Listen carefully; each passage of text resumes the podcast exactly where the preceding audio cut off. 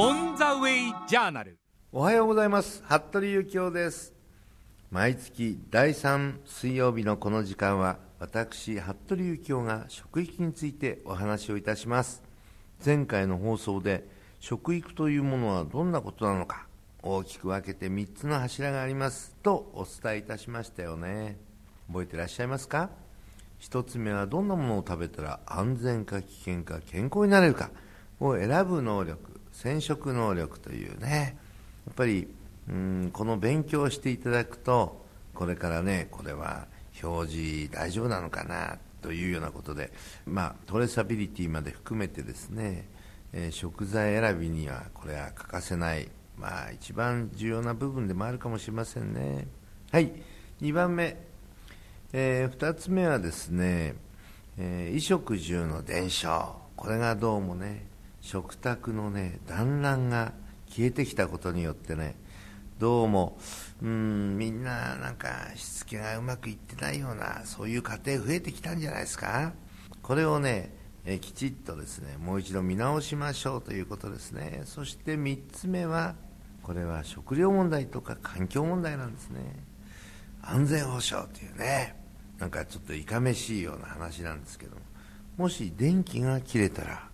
ガスが出なくなったら水道が出なくなったら食料がなくなったらどうしますか？なんてね、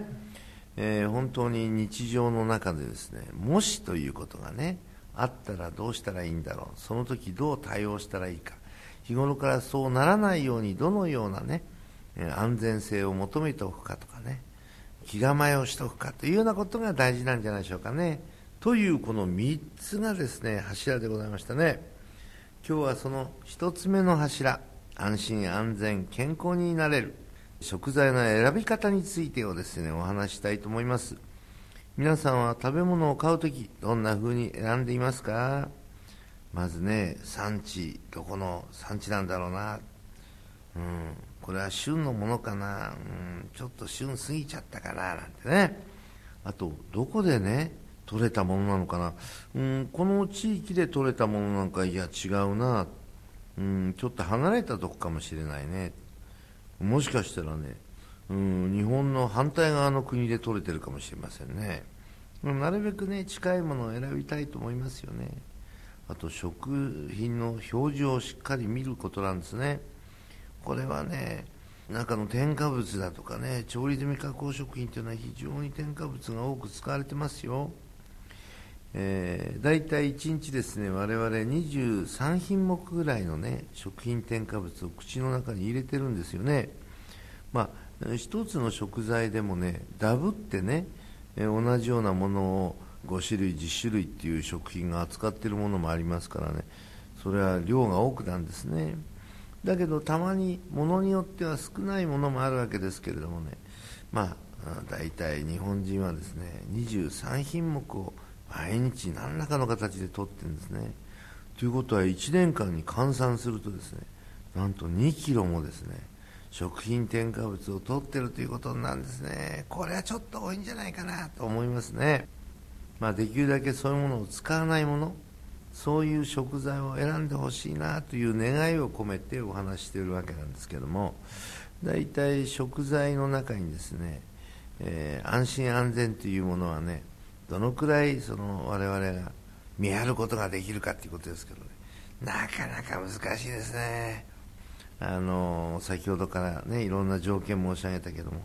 この辺で取れたものなのか旬のものなのかね産地の分かるものなのかどうかっていうんでね。とりあえずこの頃義務としては書かなきゃいけないなんていうのが出てきましたからね、まあ、そういうものを見ていただきながらあとしっかりとですね食品添加物はね化学合成のものが380品目でいわゆる自然のね、えー、食品からまたお花とかそういうものから抽出したね色素なんかは400品目ぐらいあるんですよね。ただね業者の方がねやはりどちらかというと化学合成使った方がねコストが安くできるっていうこともありますんでそれをみんな使いたがっちゃうんですよね、まあ、なるべく我々はね安心安全なね化学合成でないものをねやはり口の中に入れたいもんですよね。そういったものをきちっと勉強もしていただきたいなというふうに思ってます。はい。さてうん、まあ、信頼できるお店を選んで買うっていうのは大事なことですよね。皆さんの近くにね、まあ、スーパーがあったりね、えー、昔から扱っているねお魚屋さんだとかね八百屋さんあるんじゃないかと思うんですね。そうね顔見知りになるとねうんどこの産地なのなんて教えてくれたりいろいろしますけど。なかなかねスーパーで買うとなるとねスーパーの表示しか見れないしねどうやってそれを調理していいかも分かんないなんていうのは随分ありますからね。まあこういったものもこれからはねしっかりとね、えー、勉強していただきたいなと思いますね。最近はですねあの3月11日のね大震災でね、えー、大津波が来てその後ね原発事故ありましたね。もう毎日ね100ミリシーベルトだとかねもう本当にいろいろと放射線の、ね、問題が出ておりまして、えー、結構広い範囲にねこの放射線が降り注いでるんですね、まあ、我々もできるだけね、えー、気にしながらね、まあ、物を食品を選ばなきゃいけないというふうに思ってます、まあ、風評被害でねそこの福島の産地のものは一切食べないとかねそういうのはねやっぱり避けてあげないと。やっぱりね外貨カウンターで測ってねえー、体には影響ないというものを選ぶということねその知恵を身につけていただきたいと思いますね、まあ、皆さんのお宅に外外カウンター1台ずつ置くっていうのが理想なんだけどもそうもいかないから。このところはメーカーさんがですねまた食品を扱っている方々が今日の段階ではここの地域のやつは安心ですよというような表示もねだいぶ出してくれるようになってるんでそういったものを選ぶようにしてください。まあ、一つあの放射線を防ぐ方法っていうのはいろいろあるんですけどねひまわりの、ね、種を、ね、植えてそれによって、まあ、周りの放射線が吸収されるだとかねあとポリフェノールっていうのはね活性酸素を抑制するんですけども活性酸素が実を言うと放射線が体の中に入るとですねたくさんできやすくなるんですね。と活性酸素が増えるとですねがんが増えるんです。ですからがんを抑えるためにはどうしたらいいかっていうと食品の中でね色のついたね色素ですね。例えばブドウだとかねそういうポリフェノール類。こういったものをねできるだけ取ってあげると体の外にね活性酸素を出してくれるというか分解してくれますから、まあ、こういったものもね一つのね知恵として知っておいていただいた方がよろしいんじゃないでしょうかね。あと流通している食品は安全と言われておりますけどね、うん、どうでしょうね、うん、まあまあ、大体このところ、えー、周りの方々からね非常に厳しい目で見られてますから、えー、流通しているものに関しては一応ですね安心ということでよろしいんじゃないでしょうかね。今後海産物への影響なんですがねこれはねえー、やはり海流の流れであるとかそういったことが関連してますからやはりもう少しねきちっと見ないとですね乾燥されたものに関してって外側カウンター当てるとですねやはり数字的に出てきてしまいますのでね。ただ実を言うとですね我々は要素剤というねものが放射能の影響を受けた人たちは、まあ、摂取するということで体のそういうのを予防するということにもなってるんで実は要素剤は何から作られてるかというと海藻なんですよね。ですから、まあ、海藻食品っていうのもね一つ、えー、我々体の中に入れて体の外にですね、まあ、フコイダンのような物質っていうのが中に入ってますから体に優しいそういう食品であることも事実ですからね、まあ、選んで召し上がるといいんじゃないかなと思います。このようなね食の安全についてはいつもね情報に耳を傾けることが必要なんですね。食の安全安心見極めて健康命を支えていくことこれが食育なんですね。さて後半は食べたいものだけを食べているとこうなってしまいますという生活習慣病についてお話ししたいと思います。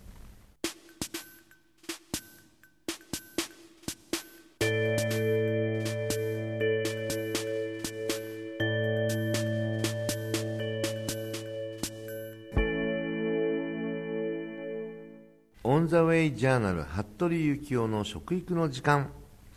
後半はですね食のカッティングボードのコーナーなんです。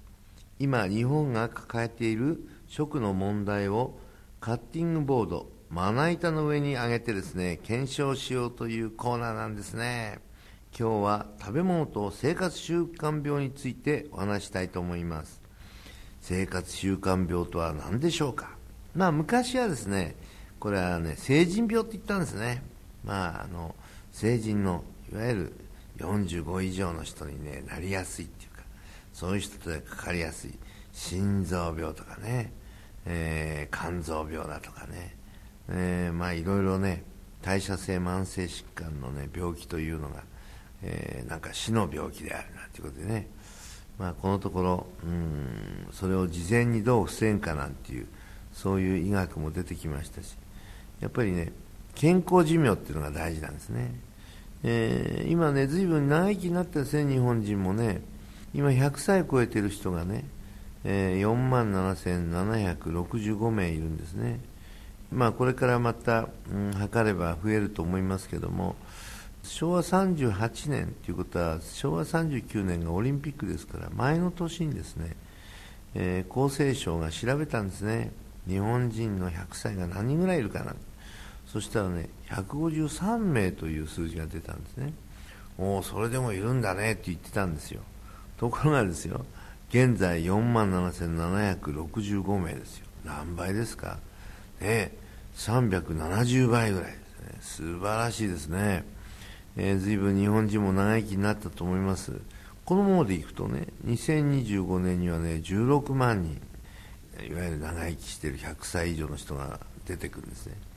2050年。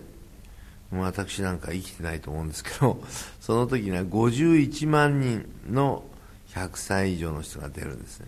まあ、これから本当に高齢化社会の中でね、えー、日本人のね3分の1とかそのうち半分がね長生きっていうねそういう時代になってくるんじゃないかと思いますけどね、まあ、そんな中でえいかにですね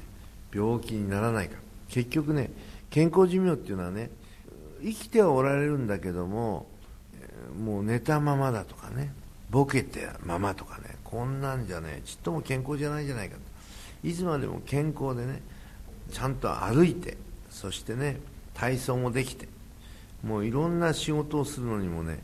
もう自分で何でもやれちゃうというこういう人がね理想でしょ。えー、日野原先生なんかねつい最近もお会いしたけども100歳ですよ、ね、この10月の4日で。本当にねバリバリされててね。まあ日本中の中でねその4万7765名の中でね一番頭がすっきりした人かもしれませんね、まあ、そんなことでねそのためにどうしたらいいのかっていうようなこともねいろいろとね先生からも伺ってきたんで後ほどねそのお話しさせていただきますね。はい。えー、メタボリックシンドロームと死の40層これもねよく出てきましたね、